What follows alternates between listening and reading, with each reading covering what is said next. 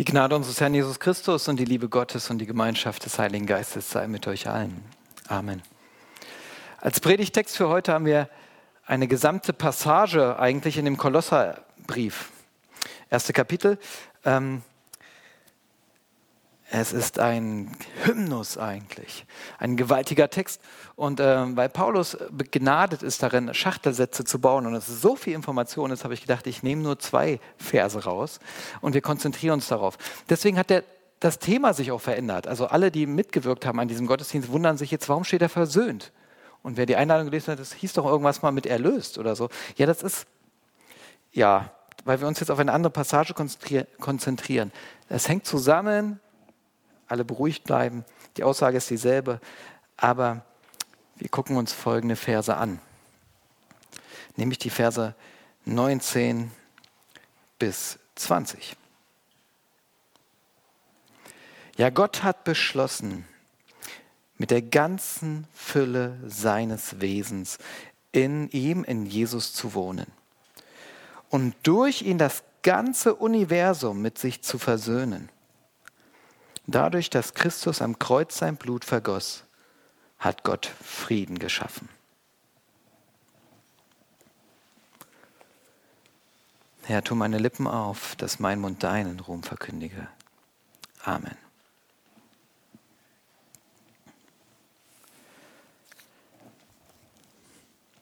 Es gibt so einiges, was mich an Jesus fasziniert, gebe ich ehrlich zu.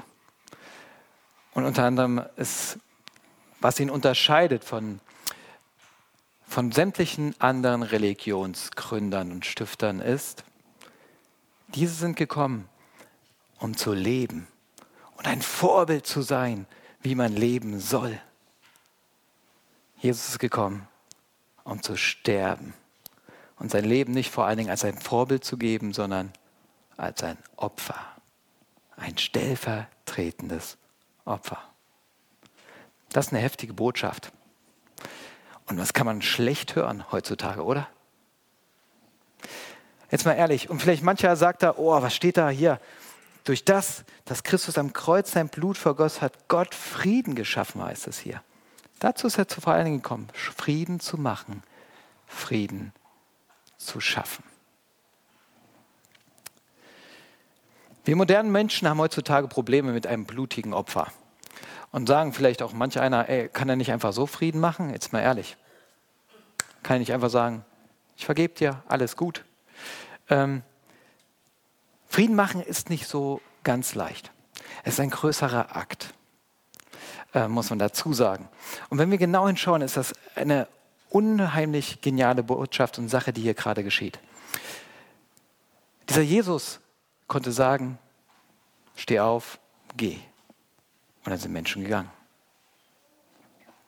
Er hat gesagt, und das kommt hier in diesem Kolosserbrief, sagt, er war das eigentlich, der auch mit Gott zusammen war, die sind eine Einheit, gesagt hat, es werde Licht und es wurde Licht, der die Welt ins Dasein gerufen hat. Aber er kann nicht einfach sagen, es ist Frieden, es ist alles gut.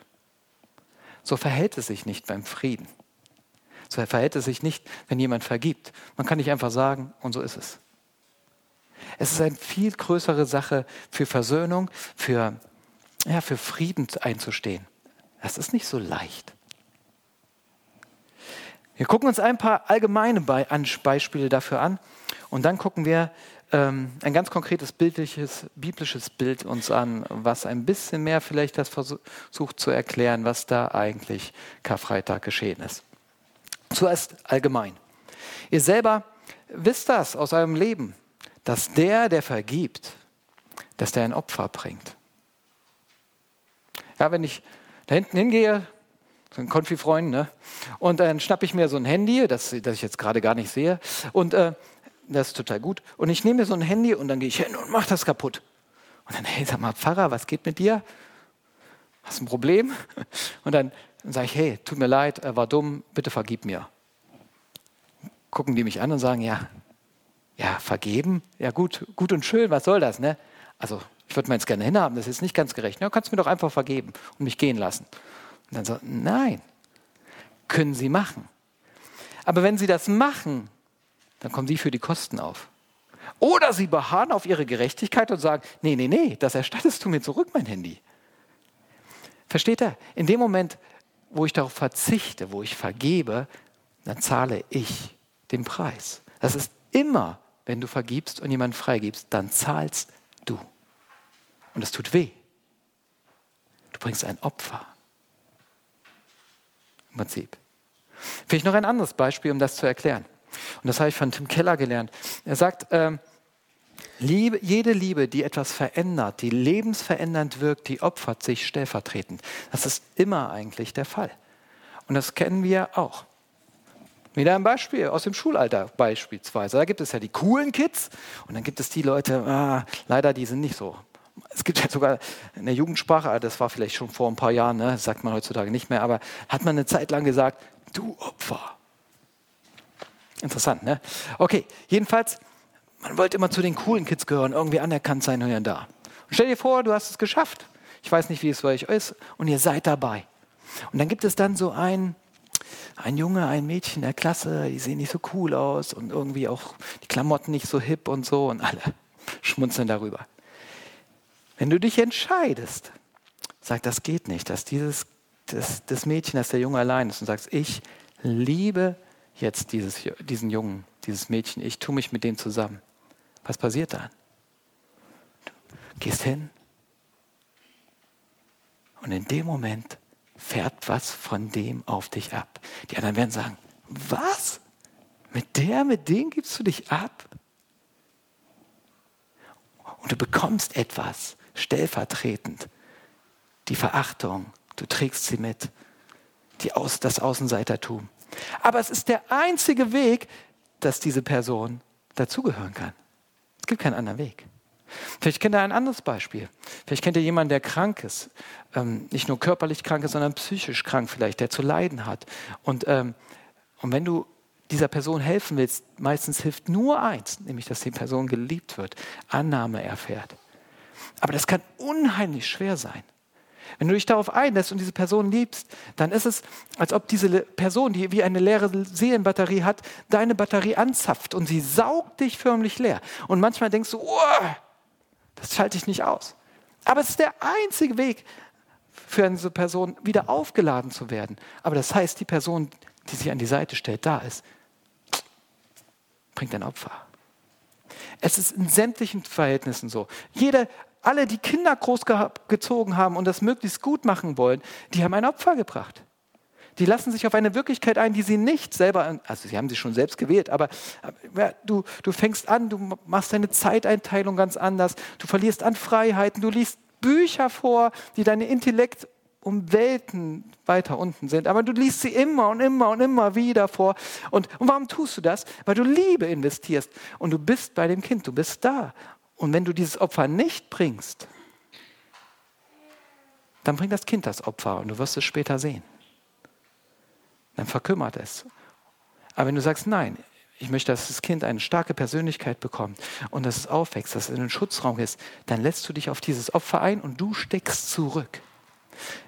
Ihr könnt unterschiedlichste Beispiele noch angucken, aber jede Liebe, die positiv verändernd ist, hat immer die Qualität von einem stellvertretenden Opfer.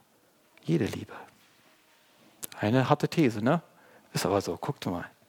Und im Prinzip geschieht das hier am Kreuz. Und jetzt gucken wir uns das mal ein bisschen genauer an, was hier eigentlich geschieht.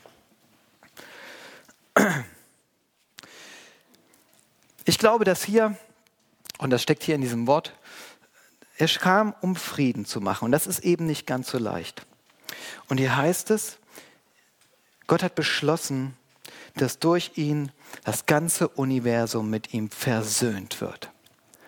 Es gibt einen Moment im Alten Testament, das ist sozusagen, steht für Versöhnung schlechthin. Und doch glaube ich, eigentlich wirft dieser Moment, dieses Ereignis, ist verlinkt sozusagen mit dem, was Karfreitag geschehen ist. Verlinkt, ne? Ihr kennt das vielleicht selber, ihr seid im Internet unterwegs und dann taucht ein Video auf, auf irgendeiner Homepage und so. Aber das gehört gar nicht zu dieser Homepage, sondern ist, was ich, eigentlich bei YouTube hochgeladen worden. Du kannst es aber machen, du kannst dieses Video verlinken auf deine Seite oder was auch immer und Leute kommen da und gucken es an. Aber es liegt eigentlich ganz woanders. Dieses Ereignis, was wir uns gleich angucken wollen, ich glaube, es ist wie, wie sozusagen verlinkt mit einem ganz anderen Ereignis. Übrigens ist es mit sämtlichen Sachen im Alten Testament und in der Bibel so. Sie sind eigentlich verlinkt mit dieser Person Jesus. Sie werfen einen Link und sagen, da geschieht das Wesentliche. Aber das kommt noch. Ihr könnt es gar nicht richtig ergreifen. Ich bin fest davon überzeugt und Neutestamenter Schreiber später, erste Christen interpretieren es auch und sagen, ey Leute, dadurch, dass wir kleine, niedliche Lämmchen geschlachtet haben, dadurch geschieht keine Vergebung und so. Sie sind nur ein Link. Und trotzdem gucken wir uns jetzt in so eine Sache rein und gucken das an, äh, was da geschieht. Und das ist der große Versöhnungstag. Es gab einen riesigen Tag, den feierten Juden und Israeliten. Ähm, dritten Buch Mose, Kapitel 16 ist ja beschrieben. Und, ähm, und da ging es natürlich rund um den Tempel. Und jetzt machen wir ein bisschen Bibelkunde, damit wir verstehen, was da sieht und jeder es vor Augen hat. Ja, passt nicht alles hin. Ja? Die hinten wollen ja auch noch was erkennen. Und ist nicht ganz maßstabsgetreu, sehe ich gerade. Also, wenn wir den Tempel haben, dann stand er eigentlich, oh, das ist aber schlecht gezeichnet, ähm, war ein Rechteck. Und der Tempel äh, hatte einen Bereich, ein Heiligtum und ein Allerheiligstes. Und die waren, eigentlich war das ein Drittel zu zwei Drittel. Ja, okay, alles gut. Das war sozusagen ein Würfel und hier noch ein Rechteck dran. Und dann gab es noch den Vorhof, ähm, also das ganze Tempelgelände drumherum. Und im Allerheiligsten da stand die Bundeslade. Und ähm, die Juden nannten ihn Gna diese Bundeslade Gnadenthron. Vielmehr war der Gnadenthron oben auf der Bundeslade dran. Hier, so sagte man, war die Sheshina, das Heiligkeit, die Herrlichkeit Gottes. Der einzige Ort, wo Gott sozusagen gegenwärtig war für den Juden. Jude glaubte an die Unsichtbarkeit Gottes. Gott ist überall. Und doch hatte er einen Ort, wo er gesagt hat, hier will ich dir begegnen. Und das war sozusagen hier. Ähm, Gott wollte ja unter seinem Volk sein, mit seinem Volk sein. Und äh, das war sozusagen der Ort. Getrennt wurde das Allerheiligste durch einen dicken, dicken Vorhang. Eigentlich schon fast mehr einer Wand. Ähm, und hier drinnen war es voller Räucherwerk. Man hat eigentlich kaum was gesehen. Hier sind allerlei andere Sachen im Vorhof, äh, im, im, alle, im Heiligtum, aber jetzt kommt das Spannende. In dieses Allerheiligste, der Ort der Gegenwart Gottes, den Thron Gottes, durfte nur ein Mensch einmal im Jahr, und zwar zum größten Versöhnungstag, nämlich der hohe Priester. Er durfte stellvertretend, jetzt haben wir wieder das Wort, stellvertretend für das ganze Volk. Und das kann man sich so vorstellen. Da war so ein Mensch,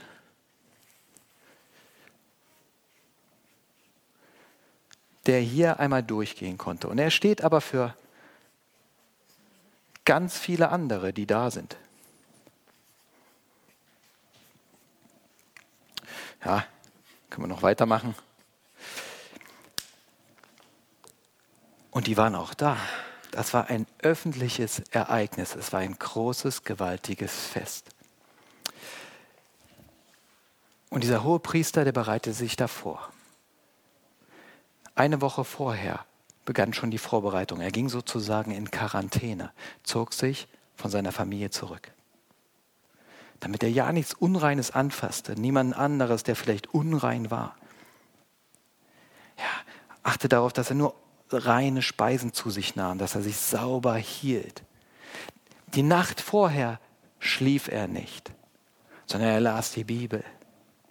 Damals das Alte Testament, fünf Bücher Mose. Er betete, er bereitete sich innerlich vor, Gott wirklich zu begegnen. Und dann, am großen Versöhnungstag selber, wusch er sich, seinen ganzen Körper, Kopf bis Fuß, alles. Dann wurde er eingekleidet in reines Leinen, ganz sauber. Und dann brachte er ein erstes Tieropfer, nämlich für seine Sünden. Dann wusch er sich wieder komplett, also erst die ganzen Klamotten weg, wieder komplett gewaschen, neu eingekleidet, reines. Dann brachte er ein Opfer für die Priester. Dann wusch er sich wieder und wieder komplett neu rein eingekleidet und, und jedes Mal ging er mit dem Blut auch zum Altar, also zum Allerheiligsten vorsichtig rein. Und dann brachte er sozusagen äh, dieses dritte Opfer, das war für das Volk. Es ist unheimlich aufwendig gewesen, was da geschehen ist. Immer wieder gewaschen, neu eingekleidet, Opfer gebracht. Und das ganze Zeit war es öffentlich. Die Leute standen drumherum, sie konnten ihnen zugucken, ja, vielleicht nicht beim Ausziehen, ne? da gab es einen Vorhang, aber sie haben das mitbekommen, das Waschen, das Hineingehen, das wieder rauskommen, das wieder waschen, neu einkleiden, reingehen und rausgehen. Sie selber haben nicht reingucken können und trotzdem waren sie dabei, denn dieser Mann war ihr Held, ihr Stellvertreter, der, der hineingegangen ist, der, wenn es heißt, wenn der Gott begegnet ist, dann ist das ganze Volk sozusagen ihm begegnet.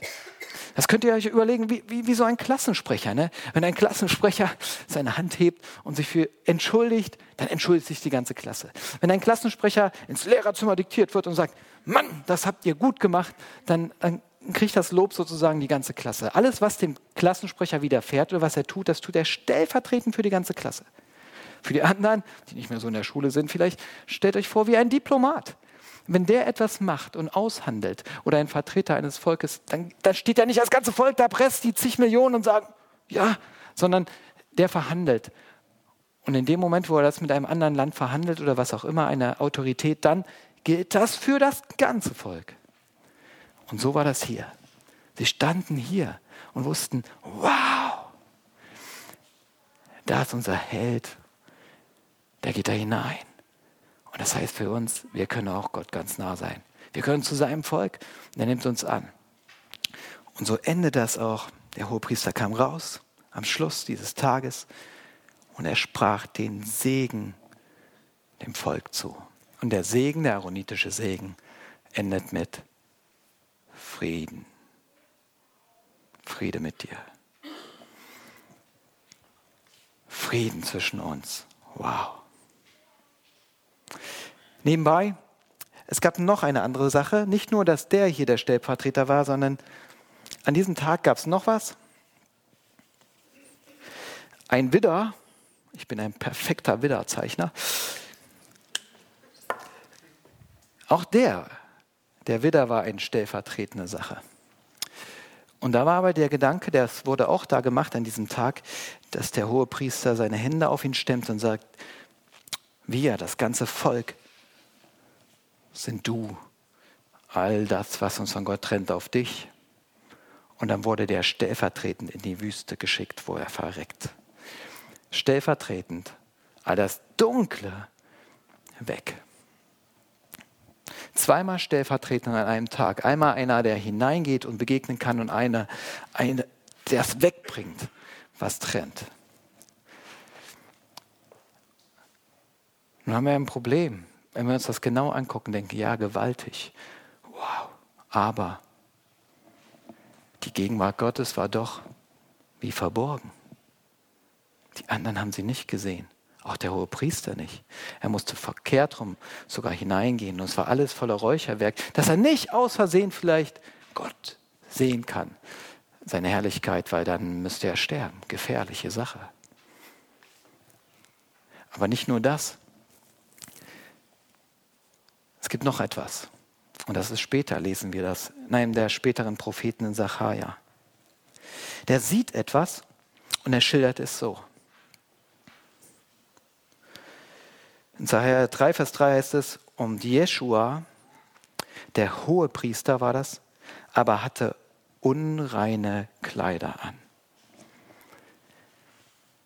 Lesen wir in einem Propheten viel später, dass der etwas sieht von Gott und beschreibt es, dass dieser hohe Priester, dieser Mittler, unreine Kleider anhat. Nun, das, das wäre niemals gewesen. Die Juden hätten das nie zugelassen, dass einer da nicht vorbereitet und sauber reingeht.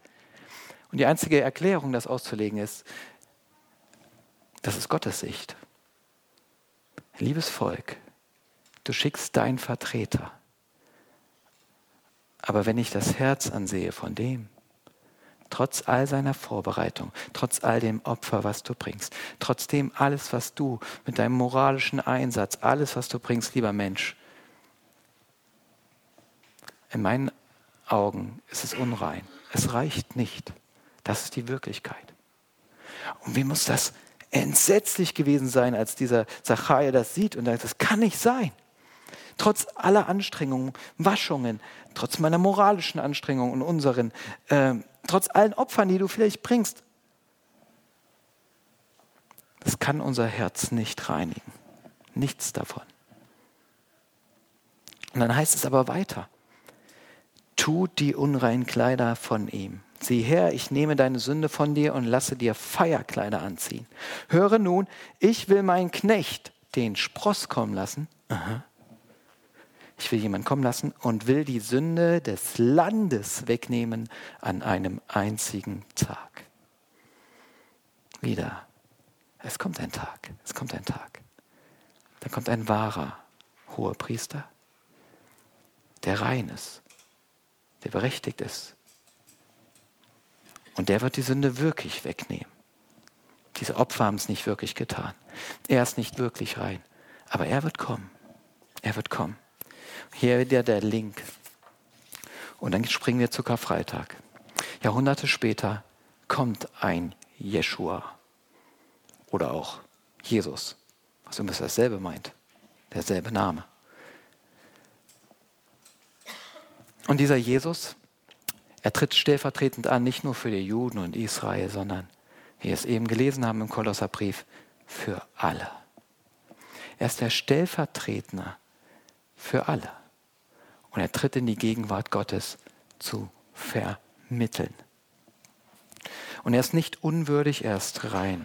Denn er lebte unser Leben, wie wir es nie leben können, in, in permanenter Verbindung mit dem Vater. Er bereitete sich auch eine Woche lang darauf vor. Und auch er, in der Nacht unmittelbar vor diesem Ereignis, tut er kein Auge zu und betet er. Aber wir merken schon, irgendwas ist hier anders. Und ab dann geht es völlig konträr zur Sache. Statt Fans, die außen stehen und für ihn sind, wird er verlassen von seinen Leuten, verachtet, verleugnet, verraten. Statt Jubelrufe, Spottrufe, die sich lustig machen über ihn. Statt reinen weißen Kleidern, die ihm angezogen werden, werden ihm die Kleider entrissen. Und statt Waschungen wird er nur mit Spucke gewaschen. Und doch ist es der, der uns alle vertritt. Und er geht dahin, um zu vermitteln. Der Held, der Vertreter der Menschheit tritt vor Gott. Und dann, als er vor Gott tritt, hört er keine Worte der Annahme, kein Friede, kein Versöhnung, sondern der Vater entzieht sich ihm, sodass er schreit, mein Gott, mein Gott, warum hast du mich verlassen? Und das alles, weil das Volk, das er vertritt, ist ein schuldiges Volk. Seht ihr, er ist nicht gekommen, um zu verhandeln an diesem Tag. Wie ein Diplomat. Er hat sich auf die Seite derer gestellt, die den Krieg angefangen haben, die Rebellion. Die, die gegen Gott sind. Und er tritt in die Gegenwart Gottes, nicht um zu verhandeln, sondern um zu sagen, ich vertrete sie, ich bin würdig, aber ich trage auch ihre Strafe. Ich bin hier, damit du Gericht halten kannst über die Kriegsverbrechen, die sie begangen haben, sozusagen. Ich werde nicht diskutieren, sondern die Strafe nehmen. Sodass, wenn er die Strafe trug, das ganze Volk nicht leiden muss.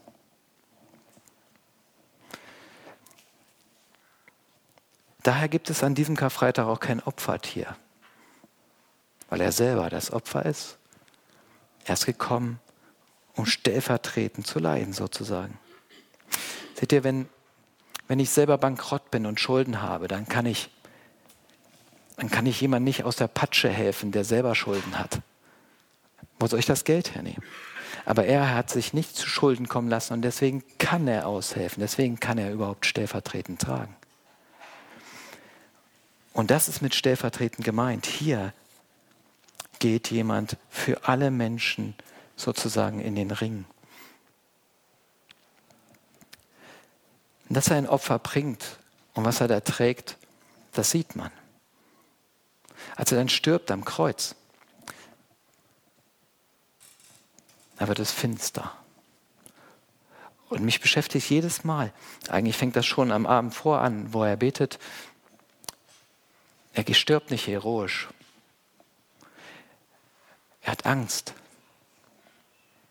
Und mich fasziniert das jedes Mal, als er, wenn er nachts betet, davor, dass er ringt und sagt, ich will das eigentlich nicht. Und, und das heißt, seine Seele erschreckt.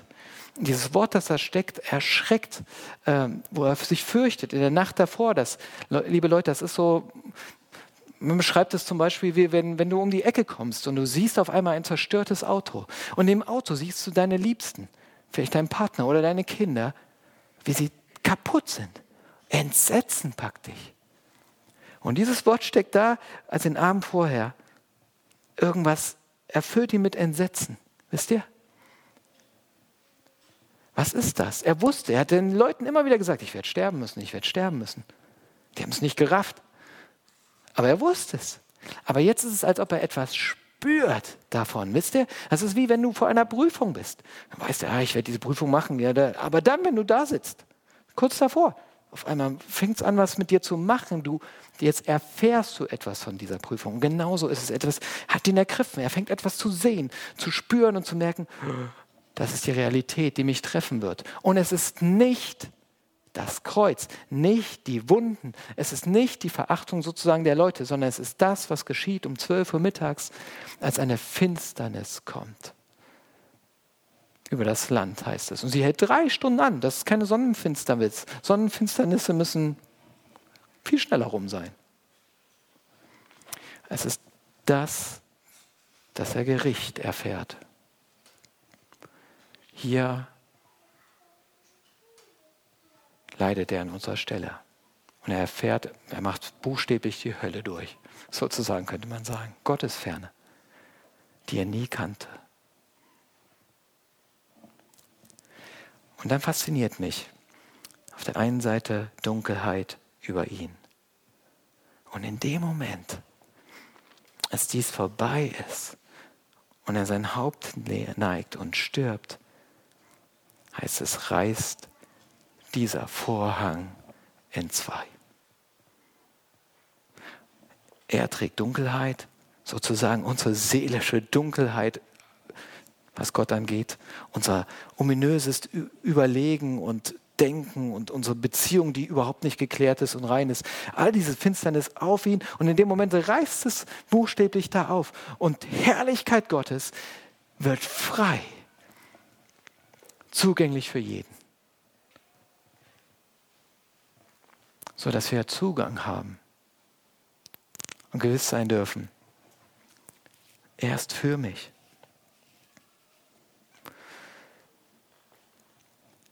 Mich fasziniert das. Es ist der Ort, der Ort, wo wir gewiss sein dürfen, hey, im Prinzip in dem Moment, wo der zerreißt, ist wie, als ob Gott sagt, angenommen. Gut verhandelt, aber wir haben gesagt, nicht verhandelt. Angenommen. Stellvertreter angenommen. Noch stärker Ostern. In dem Moment wird nämlich viel noch nichts klar, aber später, Ostern, ist nochmal stärker das Siegel drauf. Ja, er ist es. Ja, er ist der Stellvertreter. Und ja, es ist angenommen. Es gibt nichts mehr, was mich trennt. Dieser hat Frieden gemacht zwischen Gott und den Menschen. Und seht ihr, wenn ihr das durchdenkt, dann merkt ihr, das hat nichts mit deinen Gefühlen zu tun. Nichts, wie weit du dich gerade würdig fühlst oder nicht würdig. Ob du, ob du besonders groß deine Schuld bekennst vor Gott oder nichts. Nichts. Er hat es ohne dich und mich getan. Einfach stellvertretend. Und da ist Sicherheit und Ruhe drin, weil er hat das mit Gott selber geklärt. Und jetzt kommt das Abgefahrenste an der ganzen Sache. Und deswegen sagt er hier, und damit will ich schließen, ja, Gott hat beschlossen, mit seiner ganzen Fülle seines Wesens in diesem zu wohnen. Das Wesen Gottes, sagen wir, ist Liebe. Und ja, das siehst du hier. Das Verrückteste an der ganzen Sache ist, dass dieser eine Gott selbst ist. Wenn du dieses erkennst, dass Gott selbst in Jesus handelt, dann ist es nicht, dass, dass Gott ein Opfer will, um gezähmt zu werden, sondern er selber stellt sich auf die Seite der Menschen. Und er selber geht sozusagen in diese Verhandlungen rein. Und er selber ist der Vertreter der Menschheit. Er sagt, Sie können keinen schicken, deswegen gehe ich auf Ihre Seite. Verhandelt sozusagen innergöttlich. Das sprengt unser Denken, aber es zeigt etwas davon, dass Gott eben nicht dasteht. Na, kommt mal, schickt ein, sondern ich gehe. Das geschieht Karfreitag. Und deswegen ist es eine ungeheimlich große Liebe, die wir sehen. Manch einer sagt, ich will Gott so als Liebe. Da brauche ich keine Vergebung, ich brauche kein Kreuz. Aber was ist das für eine Liebe? Dann ist Liebe ein abstraktes Wort. Hier haben wir einen Gott, der zahlt, der leidet. Und gerade weil es sich so schrecklich anfühlt, siehst du doch, wie kostbar und groß diese Liebe ist. Im Buch Jesus, Timothy Keller steht, stellen Sie sich beide Stellen Sie sich doch einmal nebeneinander vor. Links ein Gott, dessen Liebe zu uns nichts kostet. Und rechts den Gott der Bibel, der, weil er zornig auf das Böse ist, ans Kreuz geht, unsere Schuld auf sich nehmen, das Lösegeld zahlen und unendliche Qualen erdulden muss. Wie sollen sie wissen, wie sehr der Gott der kostenlosen Liebe sie liebt? Oder wie viel sie ihm wert sind? Seine Liebe ist nur ein Wort, eine bloße Abstraktion. Doch dieser Gott zahlt einen Preis, um sie zu lieben. Wie viel sind sie dem Gott der Bibel wert? So viel, dass er für sie bis in die tiefsten Tiefen hinabstieg. Wir haben einen Gott, der gezahlt hat. Karfreitag ist Zahltag. Und er hat für uns gezahlt. Und deswegen ist es eine Liebe, die man ein bisschen mehr ergreifen kann. Und wer über das Kreuz nachdenkt, der bleibt nicht nur bei einem dunklen Moment, sondern er sieht, wow, hier ist, wie wir gesungen haben, Liebe geflossen. Und nebenbei, wenn er dort rief, warum hast du mich verlassen und die Gottverlassenheit getragen hat, dann strömt diese Liebe sogar bis in unser Leid hinein. Denn eins darfst du wissen jetzt, egal was du durchmachst, das liegt nicht daran, weil irgendwie die Beziehung zwischen dir und Gott nicht stimmt. Das hat er beendet, dieses Fragen, dieses Warum Gott? Sagt, ich bin für dich. Denn immer wieder, wenn Leid auftritt, ihr Lieben, dann kommen wir ins Fragen und denken, habe ich was verbockt oder nicht? Wie kann das passieren oder nicht? Bin ich unwürdig oder nicht? Nichts mehr davon. Das trägt er. Und du darfst wissen, er ist nur noch für dich, mit dir. Keine Trennung mehr. Auch jetzt im Tief. Dass es noch viel größer ist, das werden wir Ostern sehen. Das geht noch weiter. Es endet nicht hier. Doch an dieser Stelle, jede Liebe, die etwas verändert, trägt die Qualität eines stellvertretenden Opfers. Und hier sehen wir das stellvertretende Opfer schlechthin dessen, was Gott für uns getan hat. Und er wirkte somit Frieden und machte Frieden. Amen.